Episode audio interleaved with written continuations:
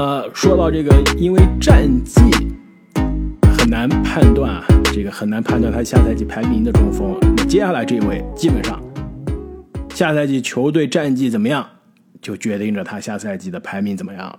那就是夏天啊，刚刚在重磅交易中转会的，来自明尼苏达森林狼队的中锋卢迪·戈贝尔。全联盟现在最值钱的人，没 没错，可能真的是联盟最值钱啊！现在杜兰特要被交易，估计也没有鲁迪·戈贝尔给爵士带来的回报那么多啊。加上首轮，加上首轮互换，再加上今年刚选的这个首轮新秀啊，差不多七个首轮的价值，再加上一大堆非常实用的角色球员，这太可怕了。那鲁迪·戈贝尔为什么他？球队的新球队的战绩决定着他的地位呢？那真的就是明尼苏达森林狼豪赌了戈贝尔。如果这战绩再不行，那基本上打了明尼苏达的脸，也说明戈贝尔这个大的交易是有非常大的水分的。那如果真的去了，球队战绩好了，那其实我们这些对于他这个球队相当于是溢价交易也没什么质疑了。至少人家觉得我任性，对吧？我就是想赌这两年。那就赌了，那你达到你的目的，对吧？你厉害，对吧？没办法。那戈贝尔呢？去年是中锋的第六，今年呢我们排到了中锋的第四啊。那上个赛季是场均十五点六分，十四点七个篮板，呃，关键的防守是两点一个盖帽。而且呢，正如刚刚正经所说啊，他应该是这种跑跳型、运动型、防守型的中锋中的现在的天花板了，已经是连续几年的天花板，命中率非常的高啊。百分之七十一点三的投篮命中率，而且呢，依然虽然是没拿到最佳防守球员啊，依然是最佳防守球员的这个档次。而且我看了一下拉斯维加斯下赛季的对于最佳防守球员的这个预测啊，卢迪戈贝尔遥遥领先的第一名。森林狼这支球队还是说。对常规赛的战绩，对季后赛啊是非常的渴望的。这个这个交易啊，就很明显的说明了这一点。而戈贝尔啊，其实他对于提升常规赛战绩，他这个保防守下限啊是非常有作用的。所以说，不论说这个搭配怎么样吧，至少森林狼下个赛季的防守是比较有底的。而且之前啊，我记得有一名这个热心听众啊给我们留言。他就跟我争论说，呃，这戈贝尔，我们都说他最大的弱点就是被小球针对，但是呢，他说其实是部分的被爵士队啊外线羸弱的防守所影响了。就爵士的防守其实没有想象中那么强，尤其是外线，老的老，慢的慢。那换到森林狼啊，这个缺点其实是被掩盖了。森林狼的外线很年轻，机动性很强。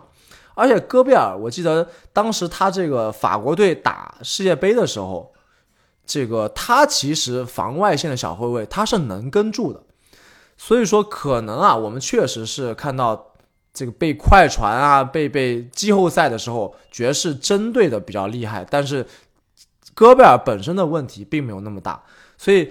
我部分的其实被这个听众说服了，我觉得下个赛季至少在防守端，森林狼是有保证的。那这样一支年轻的进攻天赋满满的球队，如果你的防守有下限保证的话，其实这个战绩还是有希望的。而且呢，其实森林狼啊，下赛季我敢大胆预言啊，是全联盟所有球队中场均盖帽最多的，你们信不信？主要是有杰登·麦克丹尼尔斯，是不是？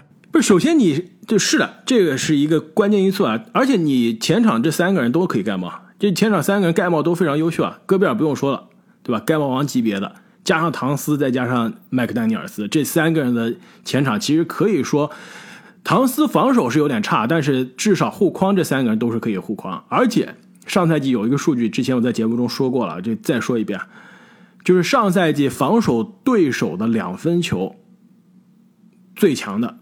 就是最少出场常规赛六十场以上，对对手两分球命中率的限制，联盟第一鲁迪戈贝尔，对手在他的防守下两分球命中率低百分之十，第二名杰德麦克丹尼尔斯低百分之九点八，所以上赛季两分球的防守对对手的限制最好的两个人现在是同一个球队了，是不是有点可怕？而且呢，另外一点啊就是戈贝尔，我们聊了很多是他的防守，对吧？就比如说，其实他上赛季悄悄摸摸的已经是职业生涯连续第六次进入到了防守的一阵，这也是非常可怕的一个存在。上一次能达到这种高度的，我看了一下，克里斯保罗就强如追梦，连续六个赛季一防还是非常可怕的，就基本上对于追梦来说也没有达到过。而且呢，我们聊了很多是戈贝尔的这个防守啊，其实他的进攻。也是有他独特的存在。之前我就说过一个数据嘛，是这个场均的挡拆出攻次数，他是每场六点三次通过掩护给对手是助攻，也是联盟的领先。而且呢，这六点三次的挡拆掩护助攻中呢，是创造了十五点三分，就是说，他作为球队的这个掩护的墙啊，其实效率是极高的。我们不要忘了这个。森林狼可是有一个非常喜欢挡拆掩护绕桩，或者说作为这个挡拆的持球人的人，那就是拉塞尔。其实当年拉塞尔进入全明星的那个赛季啊，一八一九赛季，就是跟阿伦打这种挡拆的二人转，打的效率极高，而且他挡拆之后，哎，可以后撤步三分，可以突下去，也可以基地传球给阿伦或者空接。其实当时这两个人的配合是打的非常好。现在相当于把阿伦换成了戈贝尔。我相信啊，也可以有可能激活在组织端的拉塞尔。其实说那么多啊，说白了还是要看季后赛戈贝尔到底是怎么样一个发挥，对吧？之前几年常规赛里面他早就证明过自己了，可能是历史上最好的防守中锋之一了。但是到季后赛，他到现在没有一一个系列赛，或者说没有一年啊，是真正对得起他常年排在我们。联盟前三、前四这个位置的一个球员的一个应有的地位，中锋应有的这个表现，目前看不到。所以说那么多都白瞎，咱们还得看森林狼下赛季在季后赛里面到底能打出什么样的水平。那么聊完了排名第四的鲁迪戈贝尔，排名第三的中锋就是来自迈阿密热火队的班姆阿德巴约。阿德巴约呢，去年是中锋的第四，那现在第三的人走了。他自然而然的进入到了第三名。那么阿德巴约呢？去年是场均十九点一分、十点一个篮板、三点四个助攻、一点四个抢断、零点八个盖帽。那么球队呢，也是在园区的赛季之后啊，再次进入到了东决。其实我这里把阿德巴约排在我的第三啊。现在想一想，跟第四的戈贝尔，我觉得最主要的原因，他能领先戈贝尔的。在我这里的最主要原因是，还是看热火的战绩。热火下赛季啊，无论是常规赛、季后赛，还是有保证的，就不见得一定是能够突破第二轮，对吧？但是过一轮，我觉得热火还是非常非常稳的。但是就阿德巴约这名球员来说啊，我总体来说对他的这个啊评价，或者说对他的期望，还是有所下调的。其实你看一下他上个赛季，虽然说常规赛场均十九点一分，十点一个篮板，基本上是快二十加十的水平，也是职业生涯打的最好的一年，就是得分也是职业得分方面是最好一年。但是你看他的助攻方面，因为阿德巴约其实这个名球员，他真正的威胁，他的我们用三维理论来说啊，他其实是相对而言比较平均的，就是进攻、防守加组织是都有的。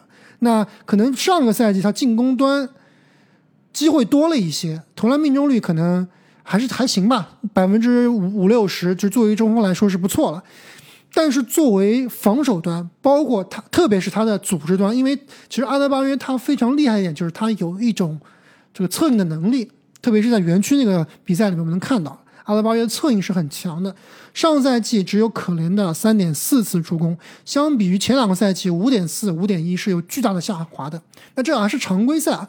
季后赛上个赛季，我不看数据，我肉眼的或者说我印象中的阿德巴约，他就是在我这里是个不合格的球队老二，或者说是不合格的啊全明星球员。看一下数据，上赛季季后赛打了十八场，这个应该是一个非常大的一个样本数据了，场均十四点八分，八个篮板，不到一个盖帽，助攻可怜的二点七次，这作为一个可以说是。中锋里面三维最平衡，可能是策应里面除了大神约基奇以外最好的一名球员，季后赛只有场均可怜的二点七次助攻，这点是我非常失望的。所以虽然说你看他年龄只有二十四岁，但是我有一种感觉，就是阿德巴约他是不是已经顶到了他的天花板了？他是不是很难再有所进步了？还有一种理论就是说，我们前两期聊 AD 啊，说他打完园区那个高光赛季，感觉哎飘了。觉得自己生涯没有什么奋斗目标了，我不知道阿德巴约是不是也有同样的感觉？就园区那个赛季非常惊艳，但是后面两年我感觉越来越差。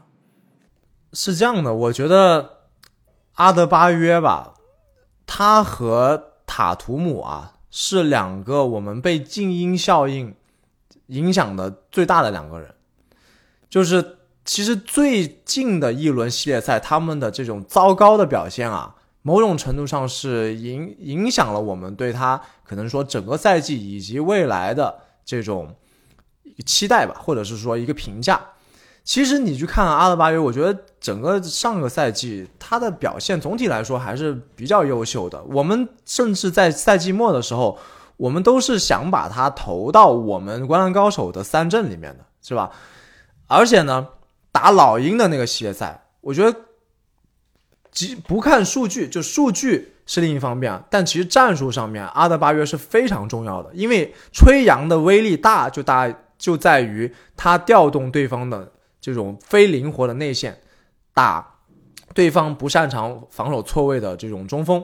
但是阿德巴约正好就是非常克制，所以那个赛季才可以把吹杨啊限制的非常非常死，几乎是打了他人生中最差最差的一个系列赛。但是阿德巴约他的问题也很明显，就是说他不是一个擅长攻坚的这样一个中锋，他并不是。但是他曾经是给我们有印象，或者说有这种 flash，对他就得得分三四十，感觉是经常发生的，在某两个赛季里，是的，对吧？他前两个赛季的这种经验发挥，包括整个球队，包括斯波对他的吹捧啊，让我们觉得好像他可以像火箭一样窜天。但他现在这种期望是被我们远远的降低了。但是我觉得他做其他的事情做的还是非常优秀的。但是问题是，阿德巴约这样的天赋啊，我们对他的期待是更高的。去年我们聊到阿德巴约的时候，我们当时说啊，其实我们刚刚聊了几种中锋的类型嘛，排在阿德巴约前面的就是基本上是全能型的中锋了。我们当时觉得阿德巴约卡在这个全能型中锋的。最下面的这个就是紧接着能进入到下面一个档次，其实他他是有机会，就是个全能型中锋，对，他是有机会往上升的，对吧？进可以进为就全能型中锋，退可以成为这种功能型中锋中非常好的，也是多次的防守最佳阵容的级别的球员。那他其实是有上升的这个空间的，但是现在我们看到他这个上升趋势不是说没有了，基本上有可能逆转了。去年我们提到他的。助攻对吧？传球今年阿姆刚刚说了变少了，有可能是洛瑞到来的原因，也有可能是比如说西罗成为了更多组织第二阵容的这样的角色，把阿德巴约的这个机会变少了，有这样的原因。但是至少从数据上来说，他的助攻是下滑了。另外一点，去年我聊到阿德巴约的时候，我当时说了，波什对于阿德巴约去年的赠言是什么？就是不要管，放心投。当时我也在节目中说了，我要看阿德巴约下赛季他的这个射程能不能开发出来。因为你想一下，排在他前面的这种全能型中锋，哪一个不能投三分球？去年排在他前面的三个人是今年的前二，对吧？两个 MVP 再加上唐斯，三个人都是有半场的射程的。阿德巴约去年基本上是没有三分球，所以今年我们再看一下阿德巴约，连那种长两分都越来越少了，强是不是？对，长两分也越来越少了。去年基本上是没有三分球出手，对吧？百分之二十五的三分，因为建立在几乎没有出手的基础上。今年基本上三分球出手更少了，而且一个都没投进，就是说他三分是没有进步，反倒是有部分的退步。而且你再看他这个长两分，也是越投越少了，就距离是越打越靠近篮下了。你看一下他这个上赛季百分之六十九、百分之七十、百分之七十的出手是在篮下的零到十尺的。所以他基本上是越打越靠近篮下，射程越来越少。所以你作为一个跑跳型、功能型的中锋，没问题。你像戈贝尔，包括像这个我们前面提到的卡佩拉，对吧？像克拉克斯顿，再次克拉克斯顿这样，我一辈子不开发出射程，不开发出自己进攻能力，也能打一辈子。但如果这样是你的目标的话，你排在第三其实是对不起自己的天赋的。如果你要是向上成为一个全能性的中锋，射程、自己进攻的能力啊是必须开发出来的。所以开花，你同不同意我的观点？就是我我记得你是最早在我们三个里面最早挖掘出阿德巴约这名宝藏的。没错，但是你看他的职业生涯的轨迹，现在走下来，是不是特别是最近两年有点让人失望？让我非常的失望，因为我还记得他在给白边打替补的时候，我就在我们节目中说了，下赛季十大爆发球员阿德巴约，而且当时我就把他放进我们的中锋的十大排名了。作为一个替补球员，我一直觉得他是有潜力的。但是自从他那个爆发赛季之后，一年、一年、一年，不能说退步吧，我觉得他是已经进入到了瓶颈了。就是之前让我们觉得，哎，机会出来，时间出来，能表现出来的传球能力啊、防守能力啊，是看得出来了。但是再往后呢，你没有在已有的这一些基础上有所提升、有所进步，所以。你说的对啊，我是有一些失望的。那么聊完了排名第三的班姆阿德巴约啊，接下来的前两位基本上也是没有悬念了，也是 NBA 过去两年的 MVP 的第一、第二。那么排名第二的就是来自费城七六人队的中锋乔伊尔恩比德。那恩比德呢，上赛季啊是再次打出了 MVP 的级别，但是最终呢，很遗憾，再次是 MVP 的排名第二名。但是呢，也是职业生涯第一次得到了得分王，而且作为中锋得到得分王啊，也是我们很久没有见到了。这个场均三十点六分，十一点七个篮板，而且职业生涯最多的四点二个助攻。另外呢，还有职业生涯最多的一点一个抢断和一点五个盖帽。恩比德真的是既生瑜何生亮啊！如果不是排名第一的这个老哥恩比德，应该是这种小球时代的大中锋最无解的存在。而且在没有伤病的情况下，恩比德单体我认为是不虚任何人的，就是他可以在进攻端打爆任何任何人。但是真的很遗憾，被同时代的另一名球员啊，真的是死死压制。而且其实。前几期节目，我觉得两位都对我选球员啊 有所怀疑，就是觉得我喜欢选那些什么风险比较大的球员，对吧？但是恩比德这名球员，其实虽然说上个赛季已经算非常非常健康了，但是真正到关键时刻又伤了，还是受伤了，对吧？所以这个也是我们必须要考量的因素，就是你恩比德。你你就不可能完全一个赛季健康，对吧？这是就是不可能发生的事情了。从现在来看，因为过去从来没有啊，每年都是要不然常规赛伤，要不然季后赛伤。而且我再给你补充一下，他不是说那种同一个位置就是同他啊，对他什么地方都能伤，他不是那种反复伤，而且他之前比如说被什么富尔茨被球队的这个队友撞了一下，哎，骨折了，伤了。是吧？就是都是莫名其妙的。去年也是季后赛打了一半，对，要不然什么脸不行了，要是手不行了，脚不行了，腿不行了，对吧？伤病确实是有一点，就感觉是体质的问题了，对吧？就是你也跟他的身体有关系，毕竟他这么大吨位，然后打球又这么的，对吧？机动性又这么强，那么技术这么好，还是比较容易受伤的。所以你要说他的。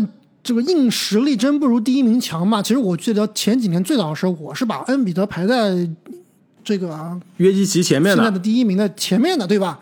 那现在看来确实可能差一些，但你硬说他们俩实力上，就像我们昨天说，呃，就像我们上期节目说的，杜兰特和字母哥，对吧？两个人放到一起都打篮球，正常打篮球，不见得说谁一定比谁厉害，但是你要考虑到杜兰特场外因素，考虑他的脆弱的心理。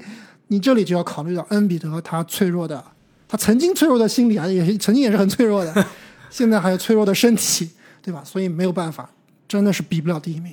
另另外一点，我觉得你要说单挑嘛，就是我刚刚说了，单体不需任何人，是吧？但是我们对篮球的理解，它它不仅仅存在于单挑。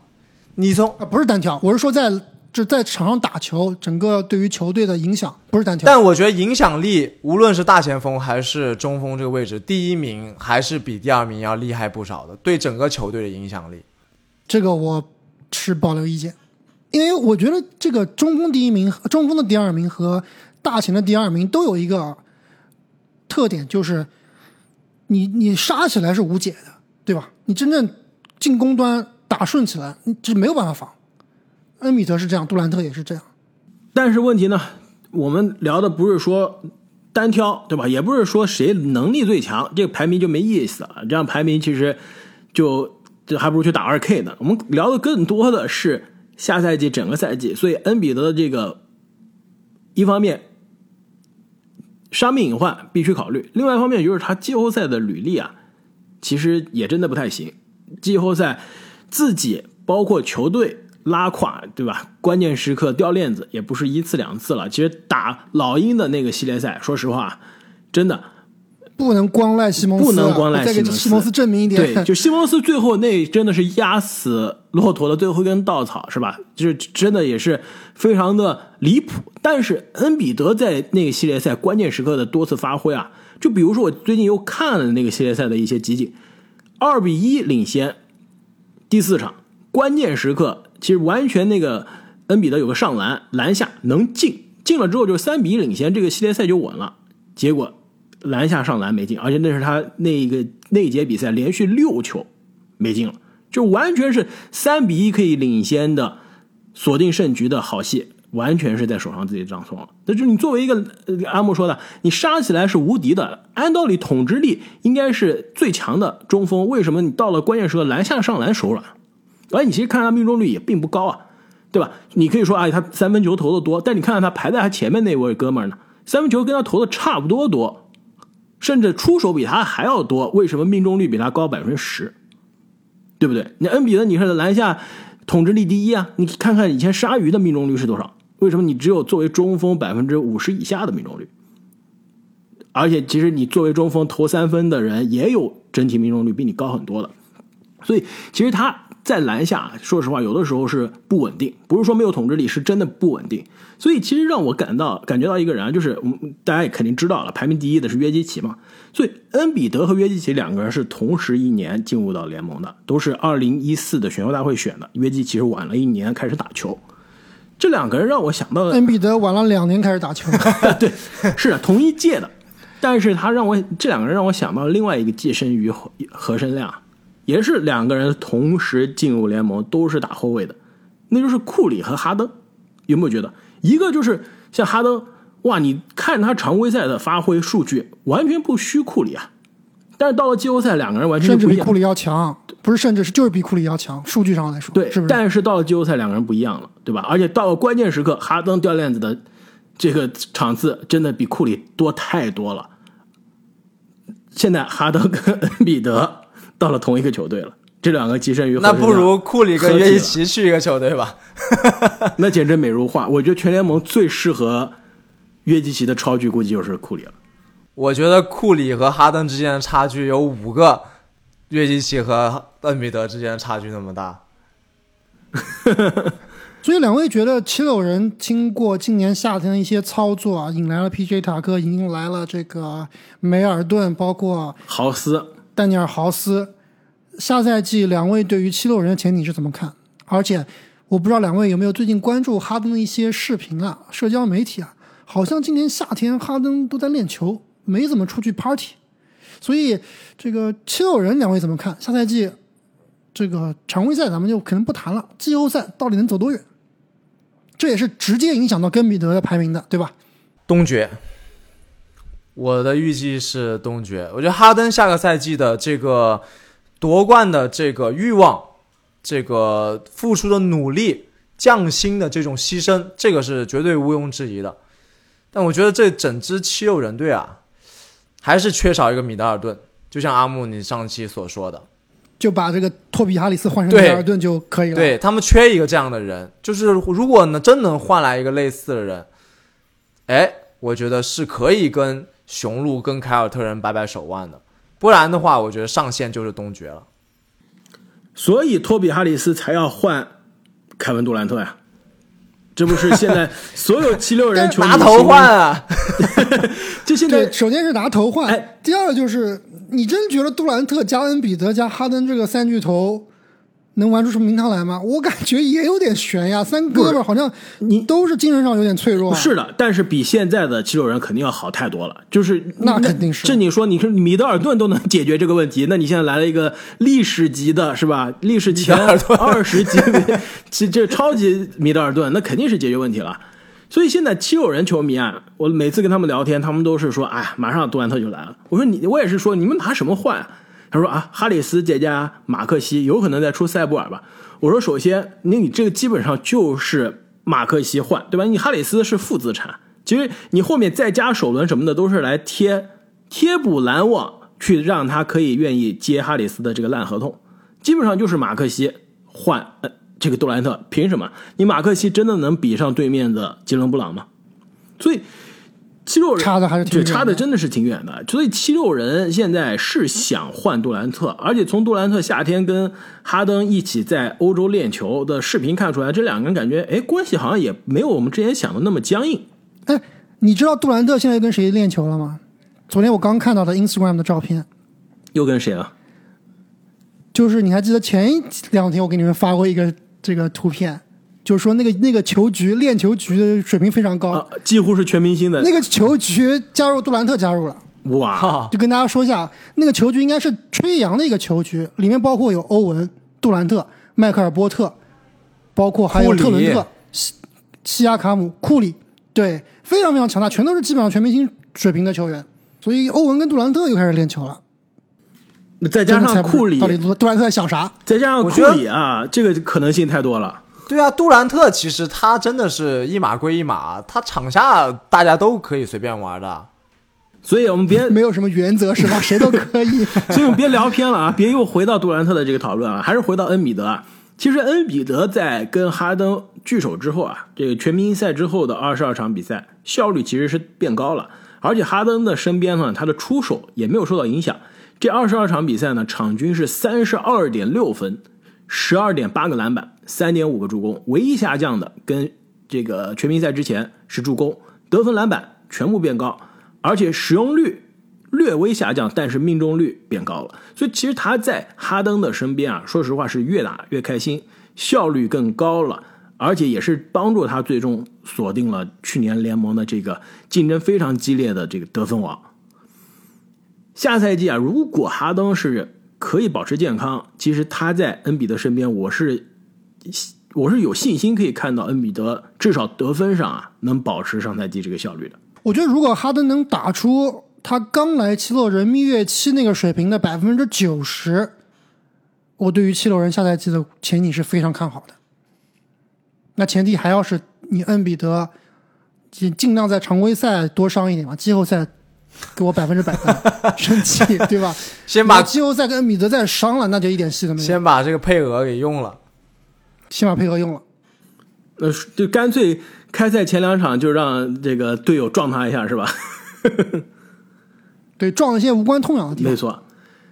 那其实啊，说实话，我是非常希望恩比德可以完全健康打一整个赛季的。就是我们经常很多球员职业生涯到最后，我们都说啊，如果如果如果怎么样，如果还保持健康，是吧？罗伊啊、麦迪啊、希尔啊，真的，恩比德我非常不希望说到他职业生涯最后了。其实他现在二十七、二十八岁了，你离巅峰基本上也就是这几年的时间了。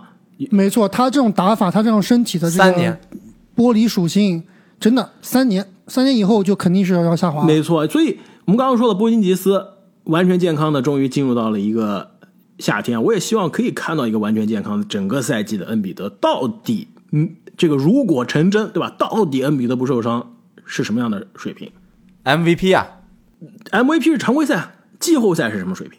你上赛季基本上是准 MVP 了，到了季后赛又伤了，又拉胯了，对不对？所以其实我原因我希望很好奇啊，一个整个赛季常规赛再加季后赛健康的恩比德，天花板到底有多么的恐怖啊？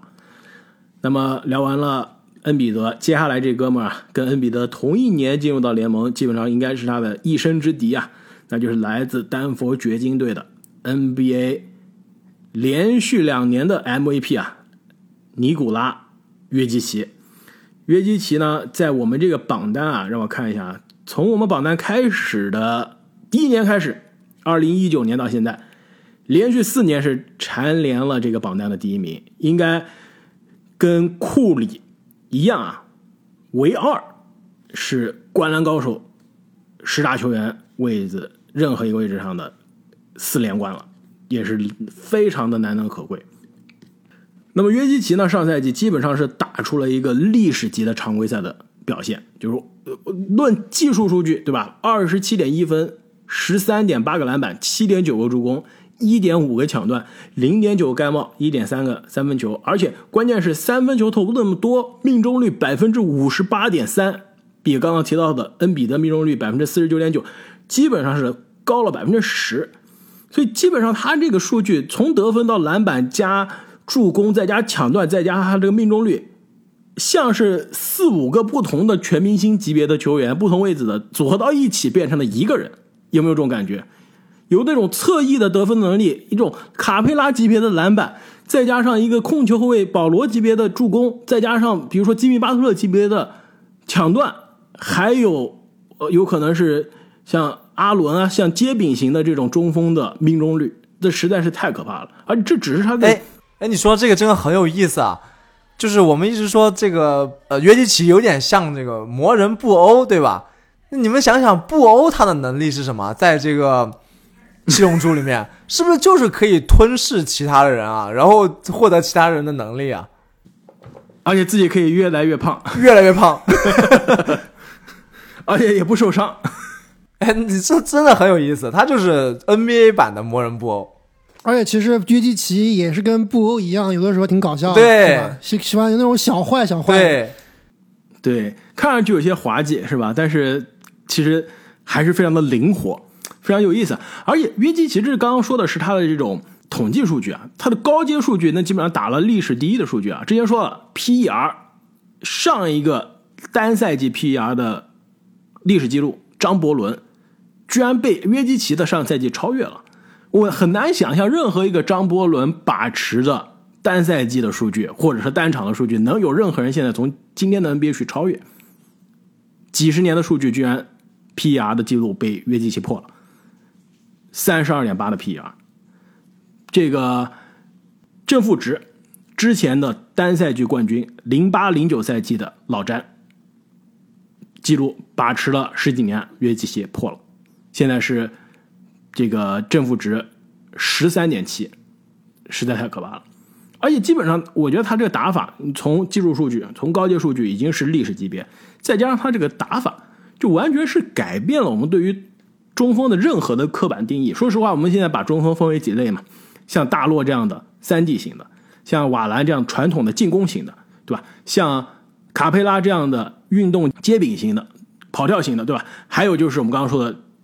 约基奇、恩比德，包括唐斯，还有恩比德这样的这种内线统治型的，呃，内线统治型的，他属于瓦兰的超级加强版，但是防守好很多啊。其实恩比德更多现在防守好很多，对防守就像鲨鱼那种类型的嘛。对，但是内线统治加上当然防守无敌。但是恩比德现在其实也开发出传球和三分球了，其实他更多是个全能型的。但是说实话，把恩比德这个全能型跟约基奇放在一起，有点对不起约基奇。约基奇的这个全能型可以说是。历史上现在最全能的中锋，甚至是没有之一了。对，我不知道你们最近有没有关注这个 In Instagram NBA 的官方账号啊？最近他在回顾这个整个上赛季百大传球的高光集锦，就他会一一部分一部分的放出来上个赛季的精彩传球。这里面啊，约基奇真的是多次高频出镜。很多很多次，而且约基奇的这个打球观赏性真的太高了，很多的球就是无论是摄像机镜头还是观众都被他骗了。然后他的一个不看人传球，把球传到了另外一个地方，真的是非常的灵动，真的就是中锋版本的魔术师约翰逊，一点不夸张。而且，其实我刚刚说约基奇是最全能的中锋，很多人说那。他肯定有短板，怎么不可能，对吧？不可能没有短板。比如说约基奇防守啊，对吧？他很慢啊，跳不起来，防守差。但其实说实话，约基奇防守真的是很多时候被大家印象流了，就跟当年的哈登一样，对吧？你看约基奇的，首先抢断的数据，很多年了都是中锋抢断最多的。而且你再看他高阶，其实今年的约基奇的防守高阶也是在我们所有中锋中，无论你看哪一个高阶都是第一。更关键还有看什么呀？看你在场和不在场的球队的防守到底怎么样。约基奇，我看了一下，上赛季在场上的时候，对面是每一百个进攻回合得一百一十四点四分，他下场了，对面一百个进攻回合可以得一百一十六点八分，就多得了超过六分。他这个在场和不在场的差距啊，对于防守的正向的贡献比恩比德还要高。恩比德是在场对面得一百零九分，不在场对面得一百一十四分，所以说是五分的正向贡献。约基奇是六点四分，而且约基奇在场和不在场球队的进攻呢，完全就是一天一地，基本上是联盟最好的进攻效率到了联盟最差的进攻效率。在场上球队自己可以得一百个进攻回合一百一十八点八分，不在场是一百零八点八分，基本上就是十分的差距。这基本上就是自带体系啊，在场上球队的进攻的效率可以联联盟顶尖，防守联盟不错，一旦不在场。基本上是联盟非常最差的这个进攻效率，再加上联盟非常差的防守效率，这样一个对于球队的贡献，基本上对得起 MVP 的这个定义了。而且说到 MVP 啊，呃，联盟历史上背靠背的 MVP 就这几几几位：张伯伦、贾巴尔、摩西、马龙、伯德、魔术师、乔丹、邓肯、纳什、勒布朗、字母、库里、约基奇。你说哪一个是有水分的？而且这历史上基本上每一个都是这种七十五大级别了。你要排最差的，这里面非要找职业生涯最差的人，可能就是纳什了。如果约基篮网教练，对 对对，作为篮篮网教练，这个可能历史地位又要下滑了，是吧？所以如果你这个最差的同档次的人是纳什，你这个职业生涯真的是完全。未来可期，而且纳什拿两个 MVP 的时候已经是三十岁之后了。约基奇现在二十六岁、二十七岁，已经是两个 MVP MVP 背靠背到手了。但是呢，约基奇我们夸了那么多啊，也不是没有可以诟病的地方，对吧？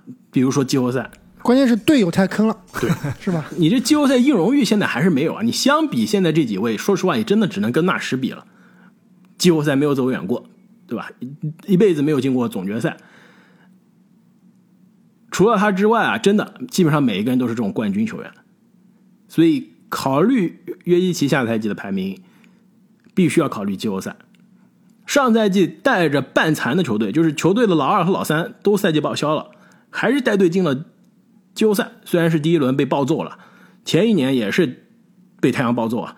明年掘金怎么样？西决，还是看健康啊。这老二、老三太重要了。健康，对，肯定健康。穆雷和小波特肯定都健康，小波特都跟库里一起练球了，肯定没问题。但倒是穆雷最近在干嘛？一直没发现他好像练球的视频也没有流出来嘛。但穆雷不是说之前季后赛都有可能可以回都可以？可以打，对吧？对不对？嗯，应该是没问题。应该是没问题的。没错，我们刚刚说了啊，希望可以看到一个整个赛季完全健康的恩比德啊。到了约基奇这边也是一样，他自己其实一直是健康状态维持的非常好啊。我们倒是希望看到一个所有人都健康的丹佛掘金。其实最近我也是在二 K 里面模拟了一下这个掘金啊，我发现掘金今年的引援还真的都是非常实用的。就比如说很好，非常好的引援布鲁斯布朗，就比如说白菜 KCP KCP 都是在约基奇身边啊，太实用了。KCP 哇，定点三分防守，布鲁斯布朗一个道理，对吧？从一号位防到四号位，每一个人其实都是为约基奇量身打造的，而且成本都是极低。你们你有没有发现，相比独行侠，相比呃这个刚刚聊到的森林狼的引援啊，那真的是成本极低的，没有一个溢价的。所以这支球队下赛季啊，如果真的是健康啊，阿木你说的西决一点都不夸张。在我这里是排在独行侠之前的，就是差距不大，略微高于独行侠。那我作为一个独行侠球迷啊，我也不得不同意。怂了，对我，我其实说实话，掘金在我这儿啊，是西部应该是可以挑战第一档次的。常规赛、啊，季后赛先不说，常规赛是可以挑战第一档次的。独行侠应该还是在第二档次。没错。对，勇士队除了快船之外的最大威胁在西部啊。那么最后正经跟大家一起回顾一下我们下赛季 NBA 的十大中锋。下赛季灌篮高手评出的十大中锋，第一名尼古拉约基奇，第二名乔尔恩比德，第三名班姆阿德巴约，第四名鲁迪戈贝尔，第五名帕斯卡尔西亚卡姆，第六名德安德烈艾顿，第七名波尔津吉斯，第八名小萨博尼斯，第九名罗伯特威廉姆斯，第十名贾雷特阿伦，其实还是挺强的，是不是？不错了，这前十，全明星十个全明星，罗伯特威廉姆斯还有联盟前五坐镇。那么聊到这里啊，我们二零二二到二零二三赛季 NBA 的每一个位置上的十大球员就跟大家聊完了，也是非常非常感谢啊！过去这一个多月的时间，所有球迷对我们节目的支持，大家一直非常耐心的等待我们的更新啊，而且留言区呢、评论区呢也是一直非常热闹的在讨论，同意我们的观点啊，不同意我们的观点，也是非常欢迎大家各抒己见，对吧？理性聊球。那接下来呢，在 NBA 开始之前啊，还有差不多一个多月的时间，我们会给大家带来跟过去两年一样，各个球队的新赛季的看点，一起来盘点一下这些每支球队呢夏天的引援、人才的流失，包括下赛季啊很有可能打出来什么样的一个轮换阵容、战绩预期，到底呢又有什么样的各自的看点？所以接下来这段时间，我们精彩的内容会非常的多，更新呢也估计啊会更加密集了。所以想要提前一天收听我们的节目，欢迎大家在喜马拉雅上订阅我们的新米团，这样我们所有的更新啊，你都可以提前一天就可以收听了。那另外呢，我也在新米团的独家动态上呢，会把我们历年的每一个位置上的十大球员的这个排名。最终的排名发出来，让大家一起回顾一下这些球员的成长。开花，我帮我们的听众朋友们提个建议啊，大家都很想看我们做梦幻选秀啊，我自己也非常想做啊，我们什么时候安排一个吧？哎，我也帮我们的球迷提一个建议啊！我看很多球迷都想聊球星卡，开花，你什么时候能跟我们分享分享你的留球星卡经历啊？那我们这个节目休赛期实在排的太满了，如果我们把三十个球队的我们的固定节目更新完，休赛期结束之前还有时间，我们可以再做一期。我觉得可以做一期，大家啊给我们提问，对吧？我们可以把几个问题都可以放在一起聊，就是比如说大家经常问我们，哎，这个我们玩的这个篮球经理人游戏到底是什么呀？怎么玩，对吧？有什么意思，对吧？比如说最近我跟阿木就在我们的橄榄球的。梦幻选秀刚刚结束，阿木选了一套非常强的橄榄球的 NFL 的阵容，对吧？我们接下来篮球的，我们的梦幻经理人的选秀要开始了，所以我们可以聊一期关于这些我们平时玩的这些呃篮球的游戏啊，包括球星卡的内容。大家如果对于给主播提问有什么样的兴趣，还可以在留言区或者新米团这个独家动态中给我们提问。